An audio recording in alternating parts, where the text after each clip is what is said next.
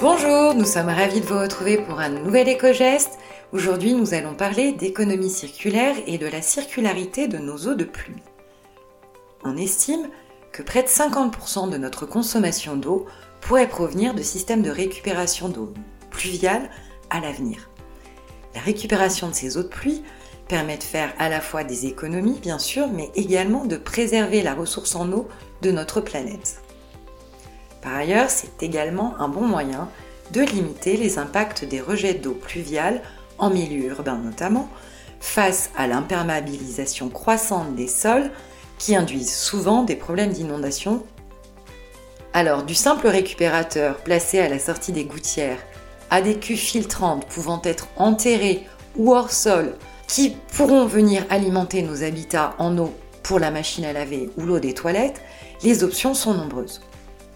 Alors, première option la plus simple, un collecteur placé en extérieur qui pourra suffire pour laver la voiture, les vélos, les trottinettes et par exemple arroser le jardin. On peut également en disposer sur des balcons, mais là, attention à la portance supportée par votre balcon. Pour arroser un jardin ou un potager, on estime la consommation nécessaire à 15 à 20 litres par mètre carré, soit une consommation annuelle estimée à environ 2000 litres par an pour un jardin de 100 mètres carrés. Pour laver une voiture, on consomme environ 200 litres. Donc si on souhaite récupérer l'eau de pluie et l'utiliser pour un usage à cet effet, un simple collecteur en extérieur pourra suffire. En revanche, si on souhaite récupérer l'eau de pluie et l'utiliser pour un usage sanitaire, par exemple dans les toilettes ou encore pour le lave-linge, la cuve devra alors être beaucoup plus importante et le plus souvent enterrée. Donc sa mise en place prendra en compte les contraintes de votre terrain et nécessitera peut-être des travaux d'installation, on rentre dans une démarche un petit peu plus lourde et qui demande également un investissement plus important.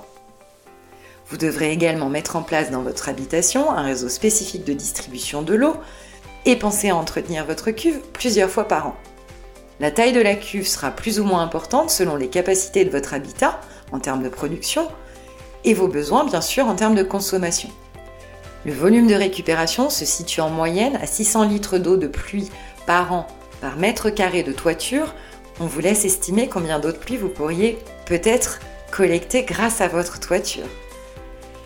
Pour une famille de 4 personnes, le volume de stockage moyen conseillé est d'environ 5000 litres. C'est d'ailleurs le format le plus vendu, sachant que les besoins peuvent bien sûr varier selon les familles, selon les foyers et selon les régions.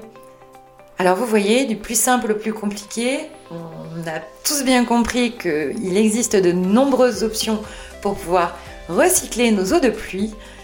À méditer, on vous souhaite une très bonne journée et on vous retrouve demain pour un nouvel éco-geste.